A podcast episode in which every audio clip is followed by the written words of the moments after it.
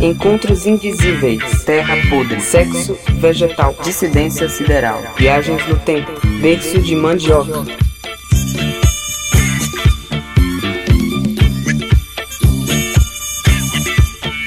E aí, bom dia, minha galera. É hora do almoço. E se você está no Brasil, é importante lembrar que almoçar é um privilégio. Eu sou Jonas Van, cozinheiro e artista cearense, faço parte do coletivo Universidade Desconhecida, que articula cozinhas acidentais e promove, a partir da comida, encontros e discussões para questionar o poder colonial. Que caia!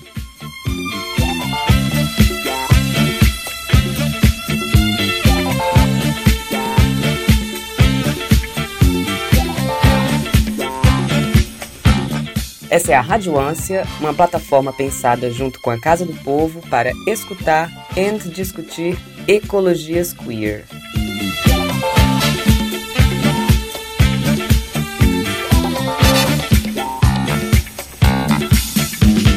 Hoje temos dois blocos chiques. No primeiro eu falo com Daniel Lee sobre liberdade pelo podre, passagem do tempo, decomposição e transições. No segundo bloco, leio o texto La Cucaracha, de Valentina da Vênia, sobre baratas, transapatões e animais limpantes. Daniel Lee é artista indonesiano e pernambucane, transgênero. Nasceu em São Paulo e atualmente vive em processo nômade. No seu trabalho, o tempo é o pilar central de sua reflexão. Valentina da Vênia é curadora, artista e tradutora. Seu trabalho é baseado em práticas políticas que tensionam pactos transitando entre as margens e as instituições. Vamos de música e depois começamos esse bate-bafo.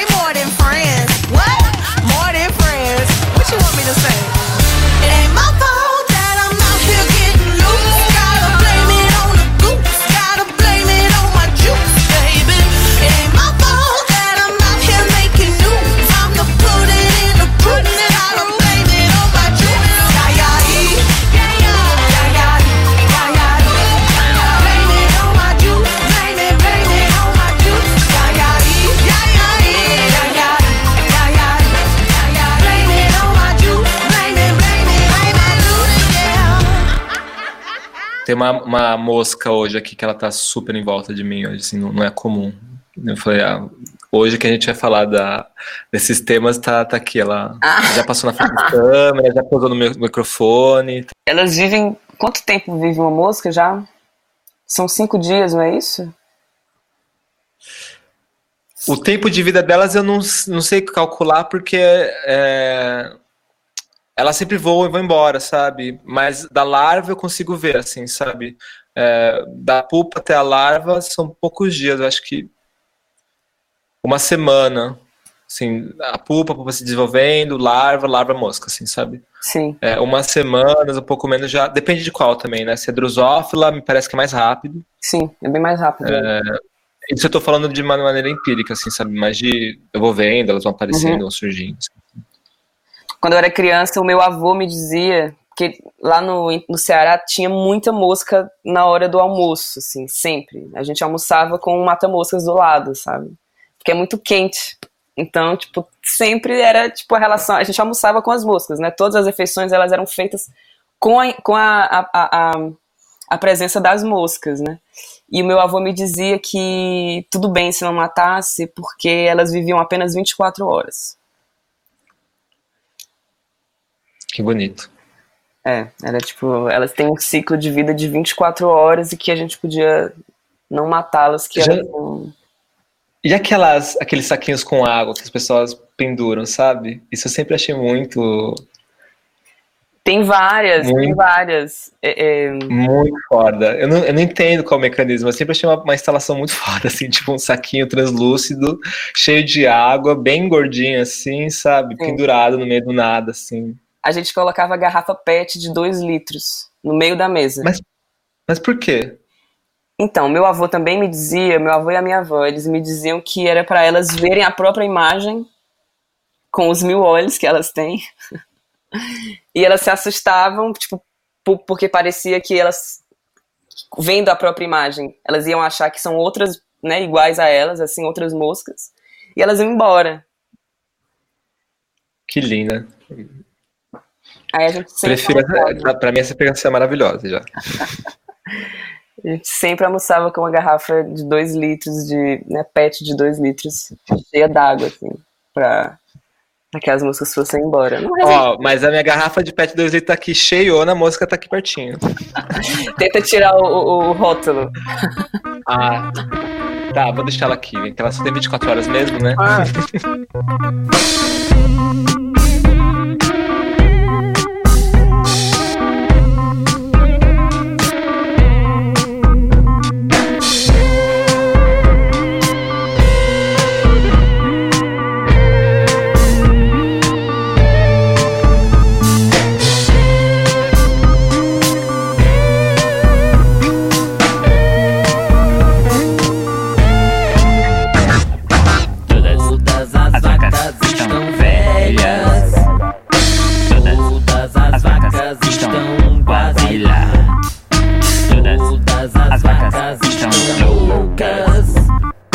e abatidas no seu leito de morte.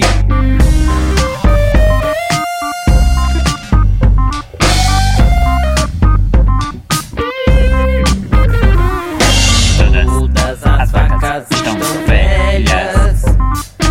Todas as vacas estão quase lá. Todas as vacas estão loucas batidas no seu leito de morte.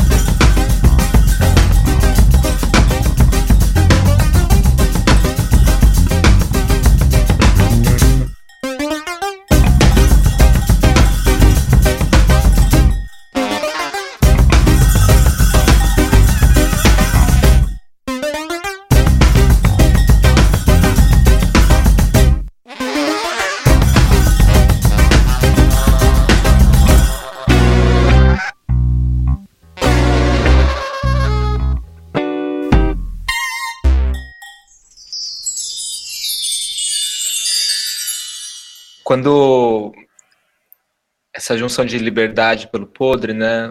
Aí já as duas palavras liberdade e podre, é, elas têm uma impressão um pouco contraditórias e contrárias, né? Então, uma vez que tem o, é, os processos de apodrecimento e podre carregam essa coisa de fim, carregam essa essa essa sensação de término, né? E quando a gente pensa na palavra, quando eu penso na palavra liberdade, é, não, não, não tá relacionado com término, né? É, por mais que eu entenda a morte como uma liberdade também. E nesse sentido também de, de, conviver com esse processo de apodrecimento, e que bom que agora as pessoas estão tendo composteiras, porque começa a, na, dentro da, da, da urbe, das cidades, né, ter, ver um processo mais de terroso, né? É, a criação da terra, né? Que é foda isso. Se permitir que algo é, tenha rapidamente, no período de uma semana, duas semanas e dois meses, que é, um, é o período que, dentro das minhas, das minhas obras, eu observo que é do fresco até o completo podre seco, dois meses, né? É, sem ter outros agentes em volta, assim, sabe?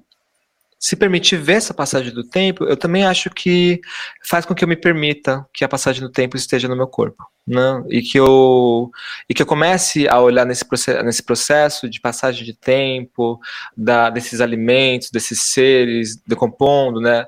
É, o quanto é bonito.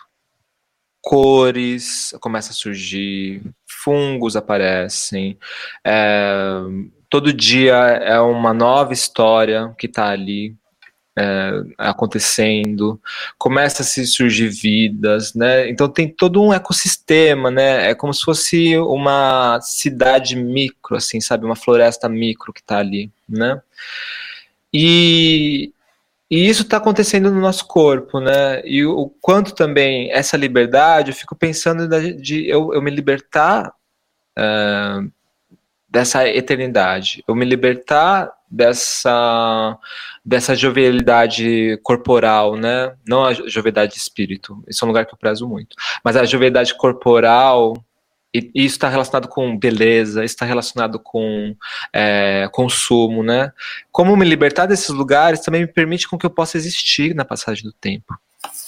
Que eu possa existir com a passagem do tempo. Que as minhas rugas e que a mudança do meu cabelo, a mudança do meu corpo, seja algo como uma vitória. É, conseguir chegar aqui, conseguir superar olhar para as pessoas idosas e olhar para elas que com essa pergunta, é, quanta coisa você já passou de dureza na sua vida? E de prazeres também, né? Mas principalmente eu olho assim, quanta coisa difícil já passou e você conseguiu superar essa, essa dificuldade, né? Nós, de novo, como grupo trans, precisamos de pessoas idosas para falar como elas conseguiram, para nos dar é, é, ferramentas, né? eu, eu entendo que esse momento da pandemia atual, eu preciso conversar com as pessoas idosas ao meu redor. Né? Eu tenho uma avó de 100 anos, isso é uma, minha avó pernambucana, que é que hoje vó Lindy, que já esteve presente em muitas das minhas obras, uma, uma mulher que ela, ela, ela não foi alfabetizada na palavocracia que, que vivemos, né? mas ela pertence a uma outra ordem, que é a ordem da oralidade, né? Então, meu pai, ele sempre ficava muito é, impressionado com a capacidade de memória da minha avó. É, ela com 95 anos, 96 anos, contando com detalhes muito, muito é, preciosos da infância dela e como a minha avó tinha essa, essa memória, né? E aí um, um dia eu pensei assim, nós não estamos na, na oralidade, porque a nossa memória ela tá condicionada para objetos e terceiros, né? Então, quanto o celular hoje já é o nosso cérebro, porque é lá que guarda as informações, as imagens, as memórias e assim por diante com tantas ferramentas, que também o, o plástico tem essa relação, né? Já a minha avó, não. O, a, o corpo dela é, é, o, é, o, HD externo dela, né? O HD dela é, é interno. E, e hoje, ela com 100 anos, ela já está nesse lugar muito mítico é, de um oráculo, assim, sabe? É, é esse corpo, e eu, às vezes eu fico pensando ela com o total direito de viver o quanto ela quiser, porque ela passou por tanta coisa, ela passou por uh, o sertão pernambucano, ela passou por muita violência de homens e gêneros, ela passou por pobrezas extremas por ser retirante e estar tá em São Paulo, é, preconceitos relacionados à xenofobia. Ela foi, na década de 70, durante a, a ditadura militar, é, paciente em manicômios do estado de São Paulo, então eu entendo que ela passou por diversas torturas. É, e ela está aqui, nesse mundo, em 2020, com 100 anos, na pandemia, sabe? E isso para mim é um, um campo que eu não dou conta. Né? Ela é uma montanha, né? A montanha aqui na, na Indonésia a gente convive com montanhas, vulcões, né? E eu estive numa cidade antes da, da pandemia é, que fica na, no pé de um vulcão. E o que me impressionava o tempo todo é que eu não conseguia dar conta daquela imagem daquele vulcão, porque tinha horas que parecia que aquele vulcão era pequeno, aí ou ia mais distante parecia maior ainda. E aqui onde eu tô, às vezes eu consigo ver o vulcão e parece enorme. Então é uma escala muito abissal. E esses 100 anos da minha avó faz com que ela esteja nessa escala abissal, né? Ela tá livre. Porque ela, ela, ela tem todas as rugas. Ela tem todos os cabelos brancos. Ela ela tá aproveitando até o último momento, e esse último momento não sei quando vai ser, né? Eu costumo dizer que ela tá fumando até a última ponta. Mas eu, com meus 32 anos, eu não consigo dar conta, porque eu. eu é, é, talvez a minha mãe consiga, assim, sabe, entender um pouco mais esse mistério, mas é uma honra. E eu, às vezes, olho com ela, para ela como esse ser além de humano já, sabe? Podemos viver até um ponto que nós, humanos, vi, vi, vamos nos transformar em seres além de humanos? Né? A gente relaciona isso com o momento pós-morte, que é essa, essa, esse desencarnar, né? É, mas e em vida? Vamos conseguir ser, né? Eu acho bonito também a palavra trans, né? E essa palavra trans, o quanto ela está muito onipresente em muitos lugares, né? Transporte, transcendental, transgênero, transgênero é, e o quanto o momento que estamos vivendo agora é um momento de transição, né? É a ponte. Eu acho que, que é o processo, é o caminho, né? É, e, e eu acho uma honra eu, eu ter me possibilitado ter a paz com a minha identidade trans, porque isso faz com que eu consiga também buscar força, né? Então acho que quando a gente é, consegue ter a liberdade, a gente consegue também ter a possibilidade de viver e a possibilidade de estar e ser. E eu acho que esse é o lugar que esse processo da passagem do tempo da matéria, da putrefação, da morte presente, né, é, e, e, de tirar a binariedade desses lugares, né, é, então entender como a morte ela está presente em todos os momentos, né, é, e tirar também esse lugar de, da, da morte ser só o momento de, do desencarnar, né, é, como eu precisei é, a, a, a, sub, teve partes minhas que precisaram morrer para eu mudar de fase, sabe? Seja eu ter mudado de fase de gênero, fase de idade, fase, as fases mais ontológicas, como a, criança, adolescente, adulto, né?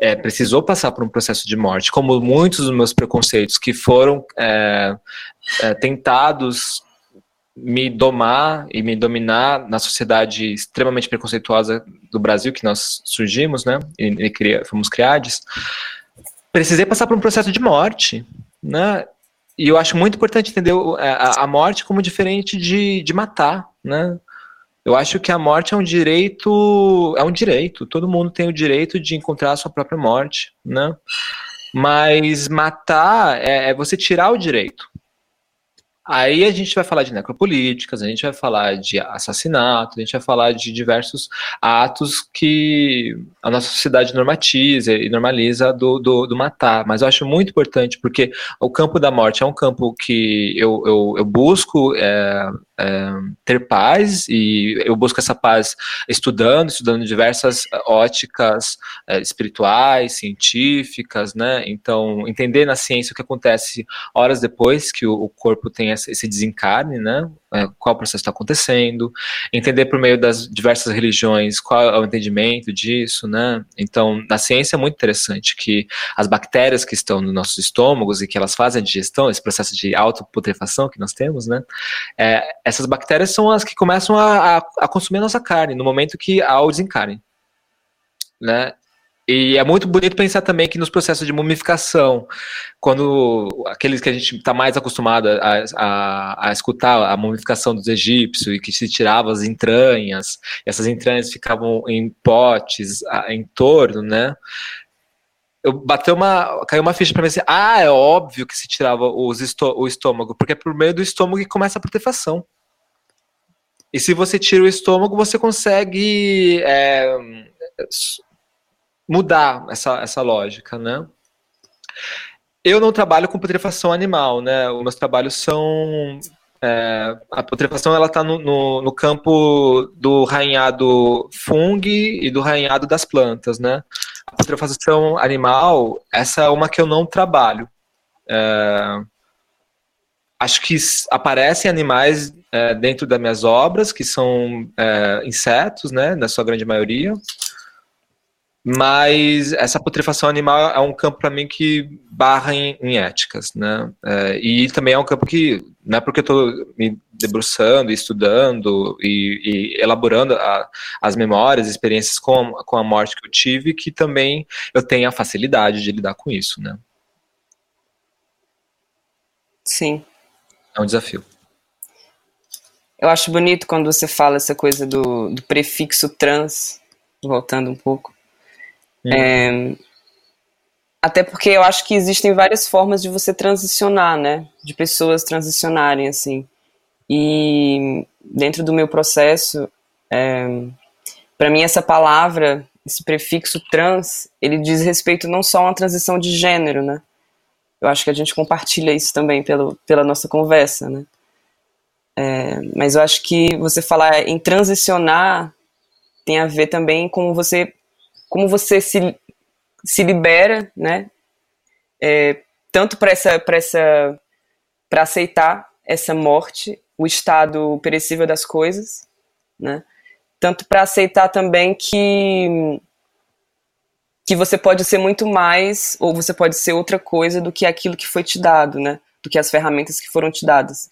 Isso falando Nossa. de sistema capitalista, é, de sistema Uhum. heteronormativo, de sistema binário, né? Todas Uhum. essas estruturas que são compulsórias e que culminam na morte é, dos nossos corpos, né? Uhum, uhum. Então, eu acho que a transição é um momento é um momento que ele não acaba também, né? A transição é, é, é, Uhum. é o cíclica. Tanto que quando é muito comum é, relacionar a morte com a palavra passagem, né? Fez a passagem, né? É, e como a passagem também é essa, essa- esse lugar de trans, transição, né? Passou para onde? Né? Eu acho que também tem essa pergunta, assim, passou para onde? Né? É, e eu, eu acho também que agora na situação da, da pandemia, eu sinto que finalmente o processo criativo ele está tão importante quanto a finalização. É, isso na construção de trabalhos criativos, né? E eu tenho pensado muito como o processo criativo como a possibilidade de presentificação, uma vez que nessas imensas incertezas que estamos vivendo agora, é, o futuro está muito incerto. Mas ao mesmo tempo está muito incerto se é, abre portas e janelas de possibilidades, né? E acho que tem um um lugar que, as, que vem bastante da- das dúvidas da cisgeneridade, né, com a palavra transição, é, transgênero, de, de trans, que a gente está indo para um lugar e esse lugar ele vai, vai ser o objetivo final e vai acabar, sabe? É, e quando eu estou relacionando também com isso, né, essa, esse processo criativo, essa transição criativa, como a possibilidade de estarmos e de sermos, e nos permitirmos, e nos libertarmos, né? No meu processo de me entender como uma pessoa trans, teve um momento que eu, discordando completamente da cisgeneridade dos homens, eu me senti livre. Eu não pertenço a isso que eu, que eu, que eu, que eu desprezo. A esse agente da violência, a essa pessoa que destrói, a, esse, a esses ladrões que roubam as nossas energias, que roubam nossas forças, que têm roubado e criado é, sistemas, sistemas, né? E eu ter me possibilitado a, a, o entendimento de eu me entender nesse lugar, como trans, como identidade, e que é um lugar meu, sabe? E que ninguém me tira.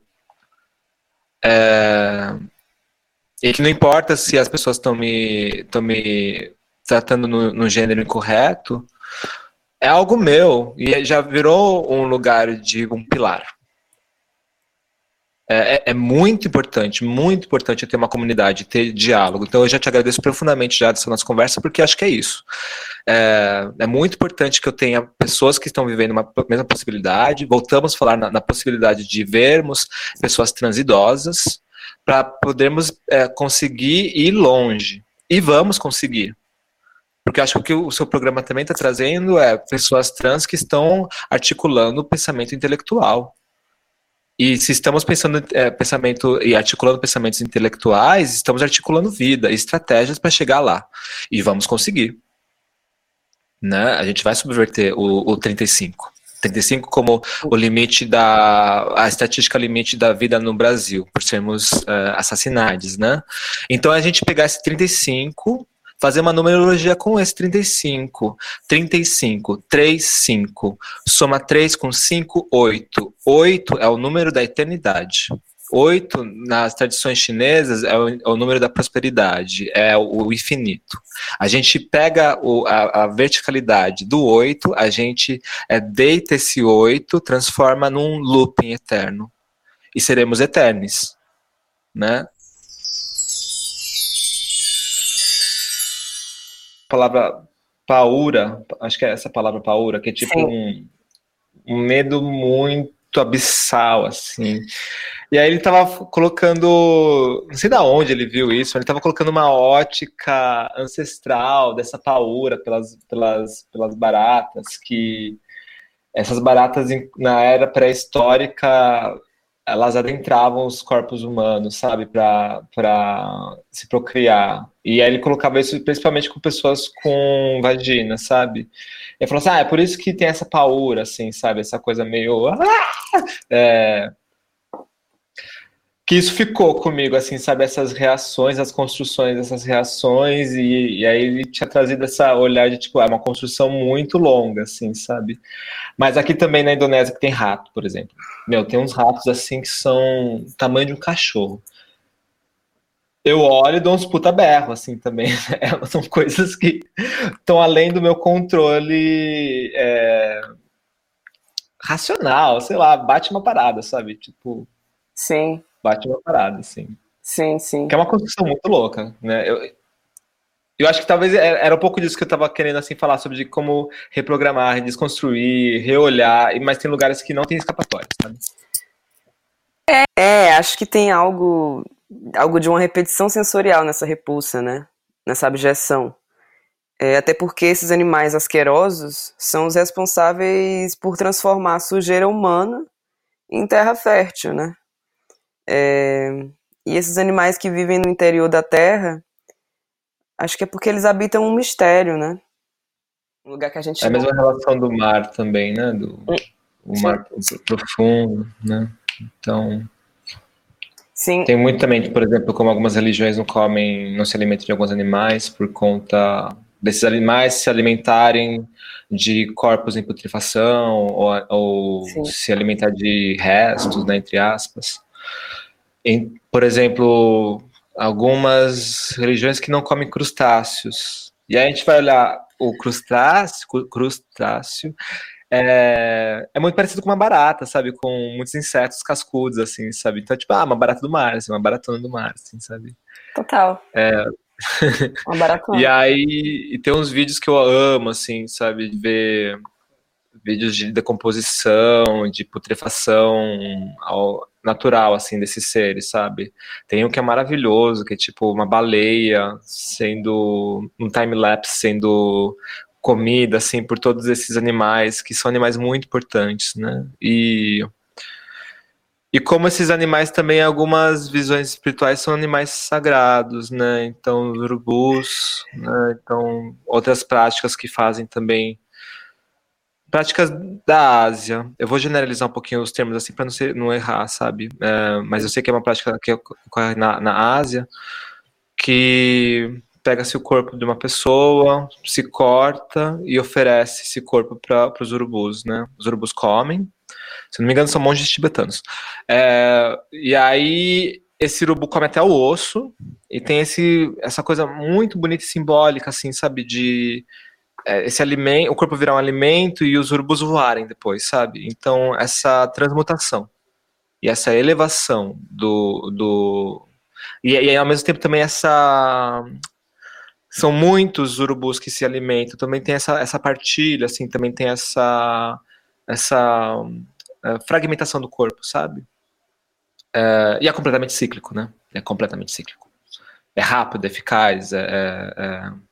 Acho que também nisso que a gente estava falando muito sobre anteriormente o problema uh, da criação do lixo, o problema da criação do descarte, é, é um problema nosso também, né, que acontece com o nosso corpo depois que falece, né, depois que morre, né, a, a, essa morte mais do desencarnar, né, e é um problema, uhum. né, é um problema que, assim como todos os outros descartes, não foi tido uma solução é, cíclica, né, não foi até hoje não está pensado de uma maneira que se resolve, né? Eu acho o cemitério um problema de propriedade, né? Então a gente ainda a gente ainda falece, ainda precisa ter uma propriedade para poder ter o falecimento, ter o lugar, né? É, é, toda uma outra lógica, uma lógica do cemitério também de um lugar ali de, de prestar respeito para as pessoas que faleceram, um lugar de poder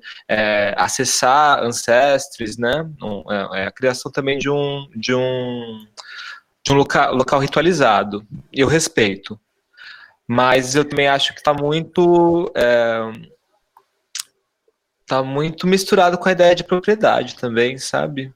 E eu acho que eu passo a minha existência e meu olhar e minha produção pensando como tirar as propriedades, muito difícil, né? As propriedades relacionadas a todas as construções, gênero, é, cultura, país, uh, racialidade, né? Afetos. Afeto, é mais difícil. É, que ensina.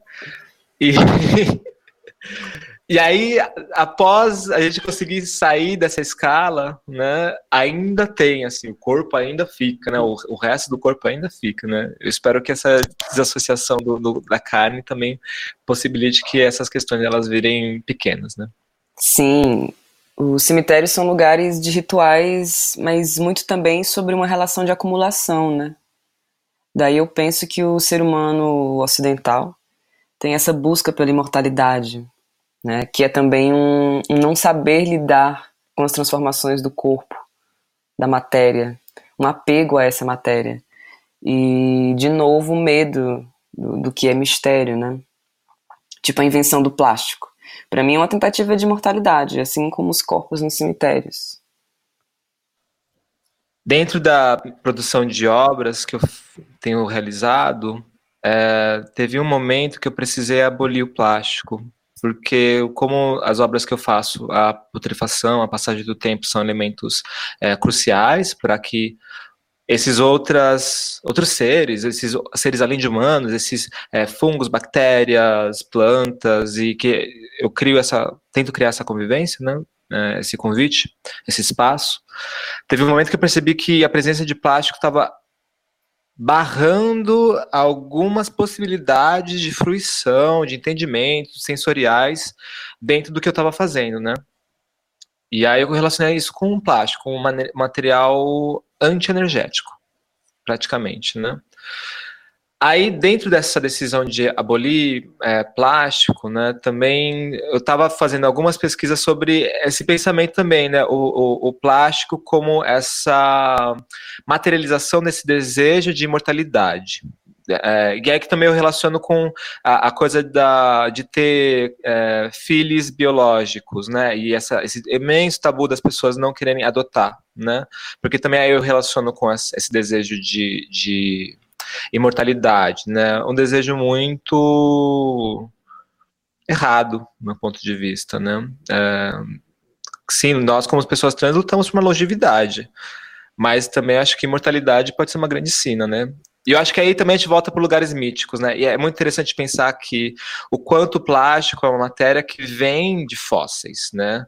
Dinossauros que faleceram milhões de anos e com o peso da, da terra transformou aqueles ossos em minerais, em petróleo e o petróleo foi transformado num plástico, né? Então tudo que envolve essa coisa muito eterna, né? Então é do, do, do distante para o eterno, né? É bonito mas ao mesmo tempo pensar nesse ponto de vista mas ao mesmo tempo a, a abolição do plástico foi também para poder ter é, um encontro mais sincero e, um, e, uma aprendizagem mais sincera com todos esses, elementos que compõem o que eu faço, que, que eu compõem onde eu convivo nessas instalações, nesses ambientes, né, estão passando para o tempo.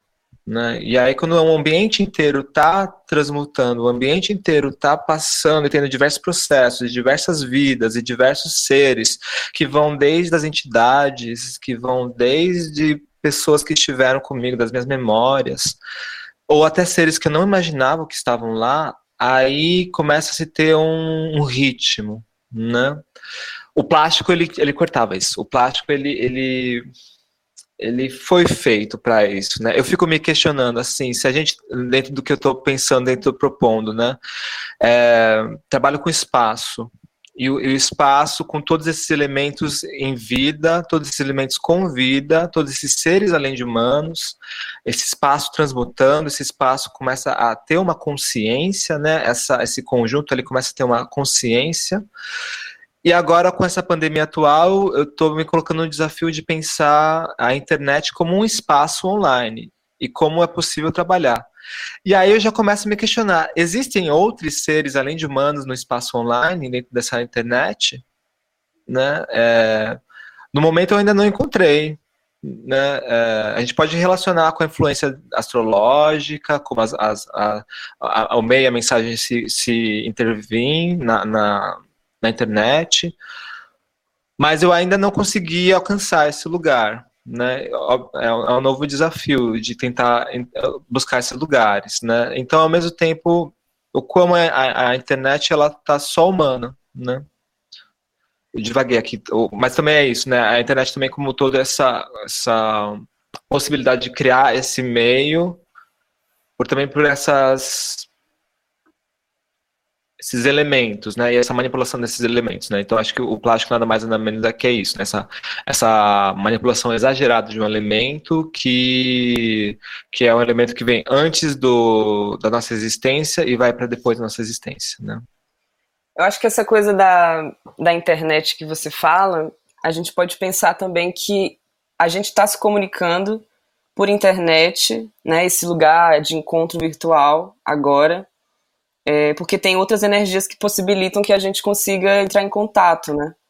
É, acho que isso de uma forma material também, né? Porque eu acho que a própria internet, a, a conexão que faz com que a gente acesse a internet é uma conexão que ela vem de uma energia, né? Tipo satélites artificiais que estão orbitando a Terra, que passam por todas as camadas da estratosfera até chegar na, na na superfície. E, bom, é, é, isso, é energia, né? Então eu acho que, inclusive, essa, essa, essas interferências né, que a gente sente de vez em quando, a gente pode colocar isso de uma. as interferências astrológicas, as interferências. É, de sinal mesmo, né? Eu acho que, que, que essas energias elas podem ser lidas também como, como seres além de humanos. É, não é só uma energia baseada sim, na, sim, sim. na artificialidade do, que, que, da proposta do ser humano de, de, de, de ter uma, uma vida virtual, né? Eu acho que a gente pode analisar também essa, essa energia, assim. E você falando isso faz eu pensar o como dentro dessa relação desses outros, né, como é importante a gente é, colocar em, em xeque, duvidar as comunicações, né. Então, entend, é, eu busco entender por meio de negar, pertencer, tentar me formar para um, um, tipo de cultura, é, me excluírem.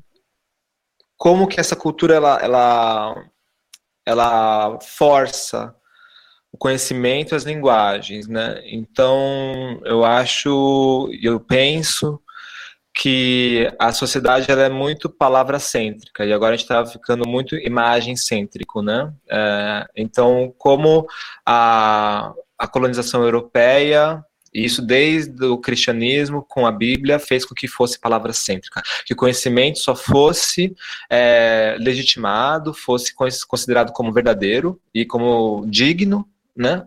Se fosse escrito, se estivesse no livro, se estivesse é, numa dissertação, né? E que é muito difícil a pessoa ela conseguir ter acesso para essa legitimidade, para essa validação. Ao mesmo tempo, a gente também está vivendo um momento que é muito o oposto disso, com o governo completamente destruindo todos esses lugares de conhecimento, né? tirando fundos da medicina, fundos da ciência e fundos da, da, da, da cultura e educação.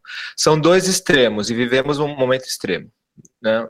É, mas o, o, no, na, na, experiência que eu, que eu gostaria, assim, nesse áudio de hoje, compartilhar um pouco da minha experiência, né? Nessas tentativas de comunicação, elas precisaram também que eu é, é, subvertesse, é, questionasse e tentasse outras maneiras de me comunicar, né? Então, eu entendo que o corpo humano tem muitas tecnologias, assim, que, que são dessa, desse organismo que somos, né? Então, a visão é uma tecnologia, o olfato é uma tecnologia, são todas as maneiras que nos comunicamos. Acredito que a fala, né? É, acredito que existem várias e diversas e que o corpo humano pode alcançar diversas. E tem muitas que são mitológicas, essas, essas é, tecnologias que escutamos e colocamos em, na dúvida se existem ou não, como a telepatia, como a telecinésia, né? Uh, e nesse sentido, eu fiquei pens eu, eu, eu, eu penso que para também se comunicar é, com esses outros, então no meu caso que eu busco uma comunicação com meus ancestres, como eu posso ter uma relação com esses meus ancestres que já desencarnaram é, ou que estão encarnados, mas estão muito distantes de mim fisicamente, né? Como que eu posso me conectar é, sejam, sejam esses ancestros biológicos ou não. Né? Eu, eu, também entendo que as pessoas que deixaram afeto e, e é, essa minha vida, elas também têm um lugar de muita importância na minha configuração atual, em quem eu sou hoje. Né? E nesse sentido, eu acho que eu preciso, e eu penso, e eu, eu já experienciei outras maneiras de comunicação para conseguir acessar. Né? É, então, por exemplo, a, a, gente subverter o convívio com o podre. É, então, colocar dentro de um espaço, no que eu tenho feito com as minhas obras, um elemento que vai apodrecer completamente no período de dois meses, e você pode ter um lugar de reverenciar e de honrar esse podre, é um lugar protegido, né, que esse podre ele não vai ser entendido como, como lixo, né? É, não vai ser entendido como um descarte ou algo que não é válido de estar naquele lugar, né? É, e ali a gente poder se dar a possibilidade de estar com essa presença e possibilitar que esse elemento apodrecendo esteja conosco, né? É, entendo que tem muitos cuidados dentro desse podre e com o reino Fung, é, que a gente precisa tomar cuidado, né? É, mas ao mesmo tempo eu acho que a, sociedade ela colocou num extremo muito grande que qualquer resquício de podre é, é considerado é, indigno. E aí, obviamente, quando eu fico pensando é, como olhar para esses outros seres com humanidade, então por isso o termo além de humanos, seres além de humanos, e não chamá-los de não humanos, né? Obviamente eu vou fazendo alguns paralelos com a, a, nossa humanidade mesmo, né? Então o primeiro paralelo é como dar humanidade para esses seres além de humanos quando é, seres humanos não têm humanidade ainda. Então quando falamos de pessoas é, dissidentes, é, racializadas, está nítido, né? Como não foi, não é dado na sociedade uma humanidade para todos os seres humanos. E aí eu acho que o convívio com esses outros seres e eu começar a pensar a humanidade faz eu pensar também no que temos, né? É, e me joga para um lugar ético. E como também o convívio com é, é, esses processos que a, a sociedade normativa ela rejeita faz também com que eu aprenda né? Por mais que eu sou uma pessoa trans, não significa que eu tenho uma total educação ética de como lidar. Né? estou aprendendo, estou me educando. Por mais que eu esteja num processo muito forte de me racializar como uma pessoa amarela, é, e eu estou aqui na Indonésia buscando esse processo profundo, ela, é, esse processo não me exclui de racismos no qual a sociedade que me formou, ela colocou dentro da minha cabeça, né? Eu acho que esses processos de se aproximar com imagens que são muito, muito rechaçadas faz com que eu consiga ver a humanidade. Né? Neon Cunha fala, né? que o trabalho da Neon Cunha, ela diz que ela, ela busca criar humanidades. E quando ela, eu escutei ela falando isso, me arrebatou, assim, uau. Por que quer jogar fora o lixo? Por que, que quer é, aquela fruta que está apodrecendo tirar logo da frente? Por que, que o dejeto é, não pode ficar nem dois minutos depois que a gente evacua, sabe? Por que, que a, no menor sinal de ruga precisa correr para maquiar ou para botar algum procedimento estético, sabe?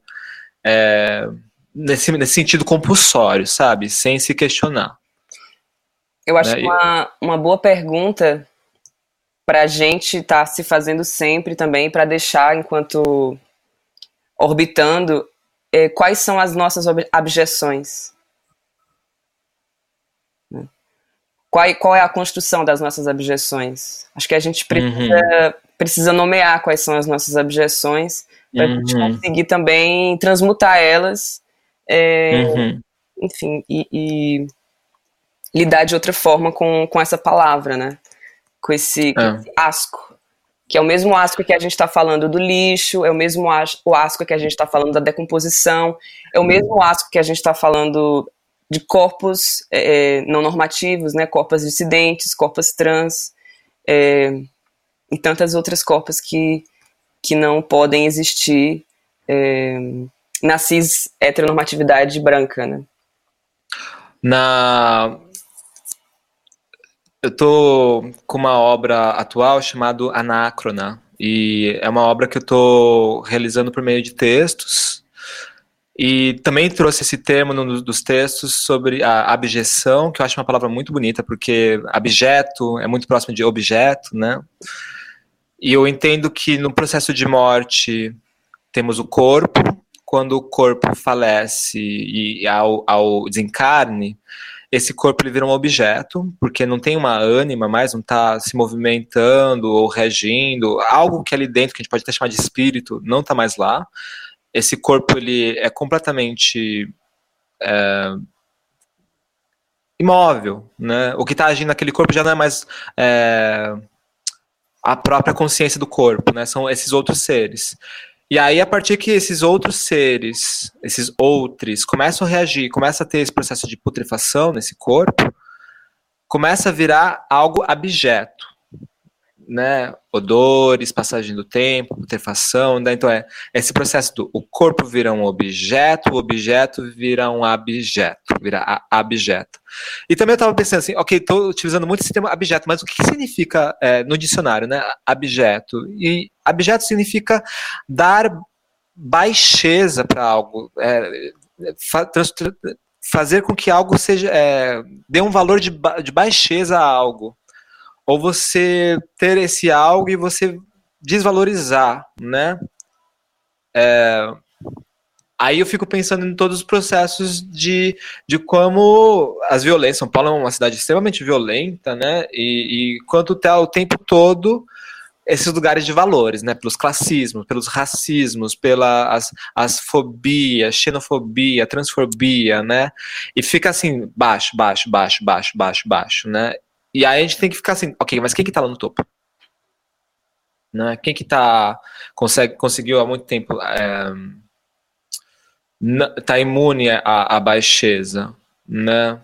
Eu acho perigoso também quando a gente começa a, a utilizar os mesmos recursos é, com as pessoas que nos violentam porque eu acho que a gente pode cair no mesmo jogo, né? Então eu já percebi que eu já caí no mesmo jogo quando essa é, essa essa construção de uma unificação de um, de, uma, de um grupo social. Então, por exemplo, é, eu esperar que as pessoas trans vão ter todas uma, um sentido de colaboração, um sentido de, de comunidade. Isso é algo extremamente perigoso, porque faz eu esquecer que cada pessoa trans, dentro da sua diversidade trans, é, tem a sua subjetividade individual. E essa pessoa ela vai ter a sua maneira de ser e responder no mundo. Né? A mesma coisa com grupos racializados, né? Então, voltamos a falar desse, dessa pessoa branca com a, a, total liberdade de ser quem quiser, né? E, e, e quem não está dentro dessa, dessa ótica, até mesmo eu sendo uma pessoa trans, eu, eu olhando para outras pessoas trans com, com esse, esse, esse equívoco, né? Uh, eu dei uma devagada agora. é sobre isso. Total. Hum. É... Bom, eu acho que a gente pode parar de gravar. A gente tem uma hora já. Tá. Vamos Mas... meio que dar um arremate, talvez? Vamos, vamos, vamos, claro. Hum. Qual, qual eram os, os, temas que você, tava, você tinha anotado, Jonas, para ver se a gente. Então, eu acho que a gente, a gente falou sobre. A gente até falou numa linearidade bem, bem foda, assim porque a gente falou sobre consciência de espaço, a gente falou sobre abjeção, a gente falou sobre a transmutação, falou sobre comunicação, a passagem do tempo. Você falou muito sobre essa coisa dos, das, né, dos anciãos enquanto oráculos, que era uma coisa que eu tinha colocado. É... Nossa, foi muito bom, na real. Nem sei mais. que eu fico pensando, acho que só para arrematar a coisa da liberdade do, do podre, é porque também é, essa liberdade ela está relacionada com a possibilidade de humanidade, né? De e é muito é um trabalho que parece ser meio meio básico, mas ao mesmo tempo é isso assim, o que que é é, esse trabalho de dar humanidade, né? Quando que outra pessoa me percebe como um, um, um, ser humano, né? Quais são esses lugares, né? Então tem um lugar que, que para mim é muito digno dessa humanidade, que é a, afetividade, né? Então, é, possibilitar ver beleza num processo de putrefação é, é, é, um, é, um, é algo similar, sabe? É, é, perceber a beleza num procedimento que sempre foi falado que foi feio, né? E, e quanto eu começo a ver a minha vida inteira por essa ótica, né? Eu acho que não é só eu olhar para é, é, esses lugares de preconceito, esses lugares de é, mudar essa, essas, esses pré pré-pensamentos dentro de mim, eu não, não é só na relação humana. Eu tenho que ver o mundo inteiro dessa maneira. Eu tenho que ver tudo à minha volta dessa maneira. A, a tirar da binaridade não é só na, do binário do gênero. Sair do binário é sair do binário dos conceitos também. Eu tenho que sair do binário de vida e morte. Eu tenho que sair do, do binário de bom e mal. Eu tenho que sair do, do binário é, de é, fresco e, e podre, né? é, saindo dessa binariedade que eu, eu, eu, me possibilito também ter outras possibilidades, né? É, desse olhar e dessa sensação, desse entendimento. Né? Acho que um dos principais agentes na putrefação é, é o ranhado fungo, né? O ranhado fungo, as fungs, é, já é um campo que é extremamente onipresente e, e eu tenho esse olhar desse ranhado como essa entidade, assim, porque é o que faz com que todas as plantas consigam existir. É o que faz com que, por consequência, nós conseguimos nos, nos alimentar. Está invisível no ar, nesse exato momento, de todo mundo que está nos escutando, com os esporos invisíveis. É o que nos ameaça. Então, a, a, o problema do aquecimento global é que, que nossos corpos, que têm em média a temperatura de 36, 37 graus, é, a, maioria de, desses esporos que estão no ar não, sobrevive, não sobrevivem a essa temperatura. Se há um aquecimento global, é possível que comece a sobreviver. E aí teremos problemas de doenças por fungos, né? É, mas ao mesmo tempo também é o que trouxe curas, é, penicilina, por exemplo, é, e alimento, né? Então, como talvez a criação da, da cerveja, ela veio como uma maneira de, de ter possibilidade de, de é, nos hidratarmos, né? E a cerveja, ela vem de um processo de fermentação que é, são fungos. Chocolate, é, pão, cítricos, né? Muita coisa que, que tem sabor artificial de cítrico vem de, de fungos incontáveis, né? É, então também é, Eu acho que é um. É um eu, eu acho, eu penso, e, eu, e pela minha experiência, são lugares que esses lugares. Essa, a putrefação ela se transformou nesse lugar não binário como energia. Né? Então, também na, nas minhas obras, como a, a pergunta também estava muito presente lá: como transformar o podre em energia? É, e felizmente, por anos de pesquisa, a gente conseguiu aquecer um espaço por um, um, um, um bioaquecedor, né? É, por um processo de putrefação. Acho que é isso. Queria te agradecer imensamente por esse espaço, por essa interlocução, por essa relação. Eu espero que esse áudio traga possibilidade de imagens e, e, e projeções e possibilidades de vislumbres e, e de existências, né? Eu, eu, eu, entendo que o que eu faço tem que estar direcionado com uma contribuição e aí vem o desafio como contribuir de uma maneira poética, né? Então eu espero que eu tenha, eu consiga contribuir de alguma, alguma forma. Ah, eu que te agradeço pela, pela troca, pela, pelas nossas conversas, é, pela interlocução também, porque a gente está se afetando, né? É uma, uma relação que a gente se afeta. Então é muito, é muito precioso produzir vida, né? É, é sobre isso, na real, é sobre produzir vidas. Né? E produção de conhecimento e produção de, de, de subjetividades, né? É muito é muito importante, é muito precioso. Estou muito feliz com, com o encontro. Muito bom. Hum, ah, te agradeço muito. Terima kasih banyak untuk hari ini kita uh, bertemu bilang tentang uh, situasi. Uh, terima kasih banyak.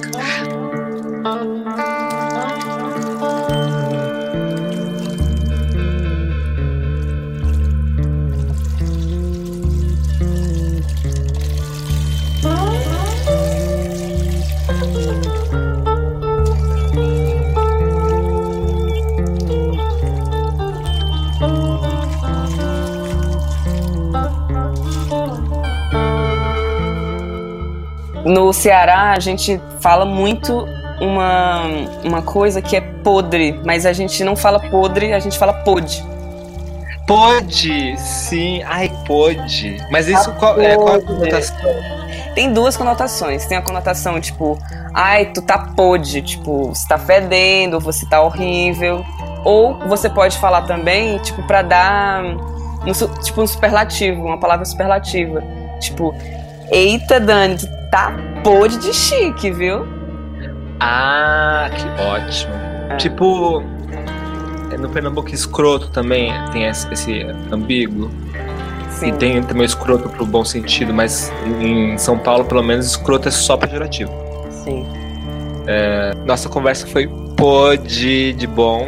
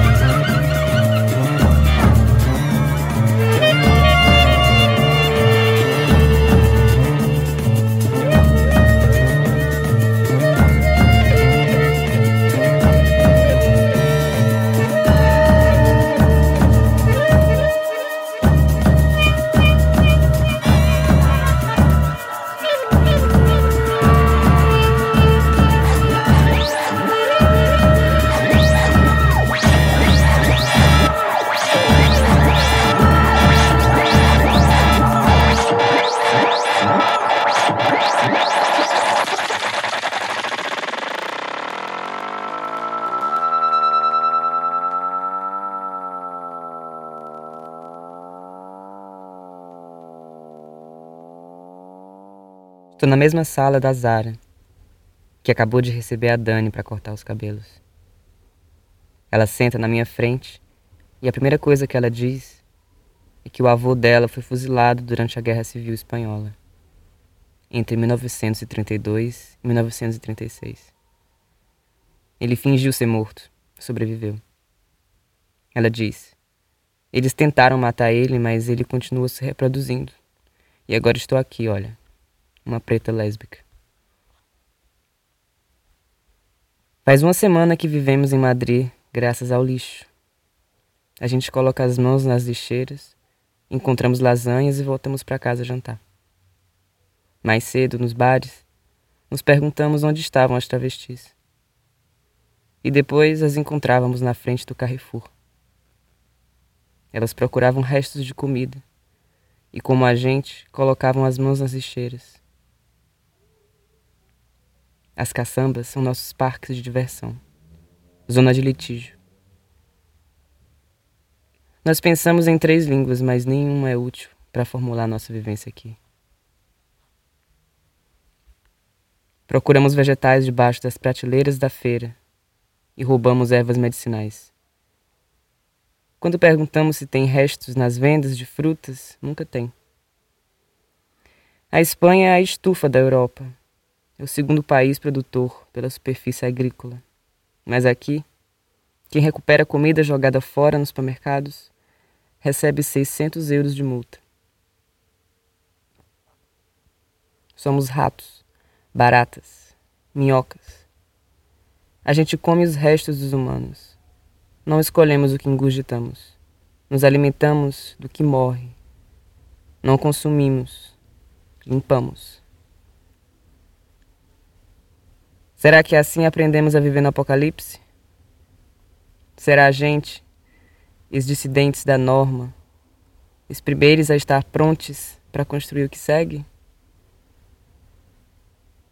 Nas sombras, enquanto vocês tentam salvar o capitalismo que desmorona, não olhamos mais para vocês. Nos armamos. Comer do lixo e comer lixo é a mesma coisa.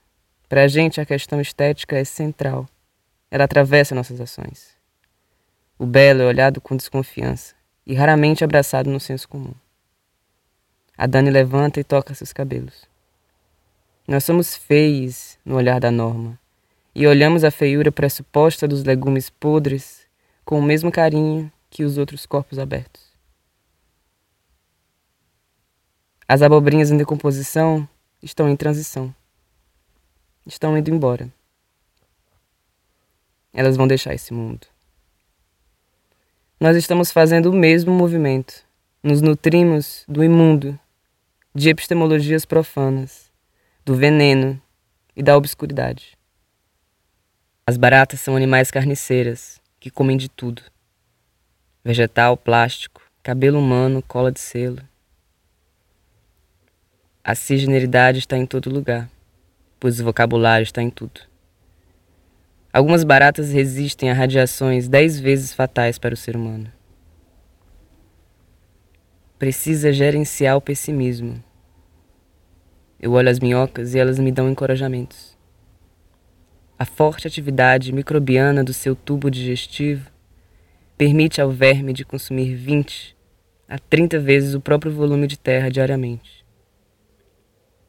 Digerindo, ela transforma a biomassa inteira. E os vagalumes estão em extinção. Na Terra, as minhocas têm um peso 20 vezes superior ao peso do ser humano. São simplesmente muito menos visíveis precisa procurar vagalumes em tudo e olhar para eles. Não é porque não vemos estrelas de dia que não tem. Num livro, Didi Uberman explica a política de sobrevivência, falando dos vagalumes, e isso me inspirou um dia. Eu transformei todo o discurso dele, pois só li as duas primeiras páginas e peguei trechos para mim sem me interessar no resto me pergunto do que ele estava falando. A sobrevivência que ele está explicando é um enigma para mim. Por isso não consigo ler o livro. Ele é o mais protegido da hierarquia humana, e no momento que ele escreve, ele já publicou 20 livros. Era professor e nunca foi nada mais do que um dominante. Acho que se a academia reconhecesse a experiência como fonte de conhecimento, nós, os parasitas, teríamos doutorados em ciência da sobrevivência. Mas o Didi cita somente homens universitários para explicar a oposição e a sobrevivência. A minha amiga Diran Castro fala que se os homens sobrevivem, é bem porque eles matam primeiro.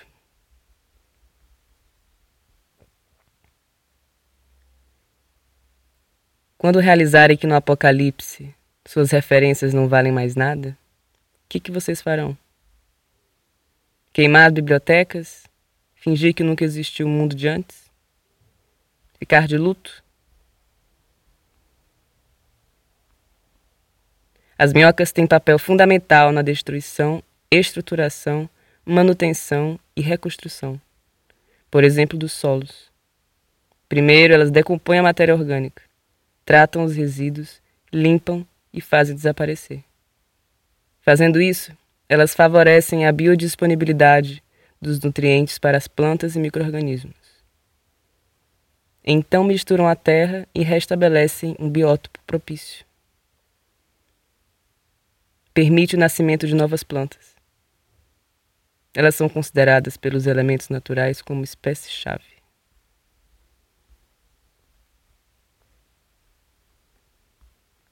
Eu falo que estamos constantemente expostos na possibilidade de ser esmagados e que temos que pensar primeiro em fazer dinheiro, limpar nossos corpos, mentes, espaços de vivência e comer bem, pois nenhum luxo será dado. Tem que pegar tudo por efração. Não tem descanso. A gente sabe que é porque o meio cultural heteronormativo branco e colonial que ele é ruim. Não acho que esteja mudando, lógico. E ficamos doentes. Somos frustrados, depressivos, decepcionados, isolados e violentos. Imaginem, num instante, um mundo lésbico, onde a estética sapatrans seria a norma. As pessoas, os cortes de cabelo, os jeitos de andar na rua, os pactos quem faz a entrega de mudança, quem decide o rumo do mundo, quem dirige o caminhão. Elas reinam. As suas subjetividades são universais. E suas amizades definem o que é ser camarada. Algumas baratas podem parir entre três a seis ostecas, e cada uma delas pode conter até 50 ovos. Imagine amanhã baratas sapatrãs se reproduzindo assim. Suas crianças serão iguais a gente. Todas as minhocas são hermafroditas. Entre as baratas, o conceito de hierarquia ou de especialização de tarefas é inexistente. Entre humanos brancos, o pacto narcísico é bem difícil de sacudir. Ex-barates estão em quase todo tipo de habitat terrestre e estão generosamente distribuídas através do mundo. Algumas minhocas da América Central e do Sul conseguem atingir 3 metros. A maioria entre nós provavelmente vai morrer cedo. Mas algumas baratas sobrevivem em radiações 10 vezes mais letais para os seres humanos.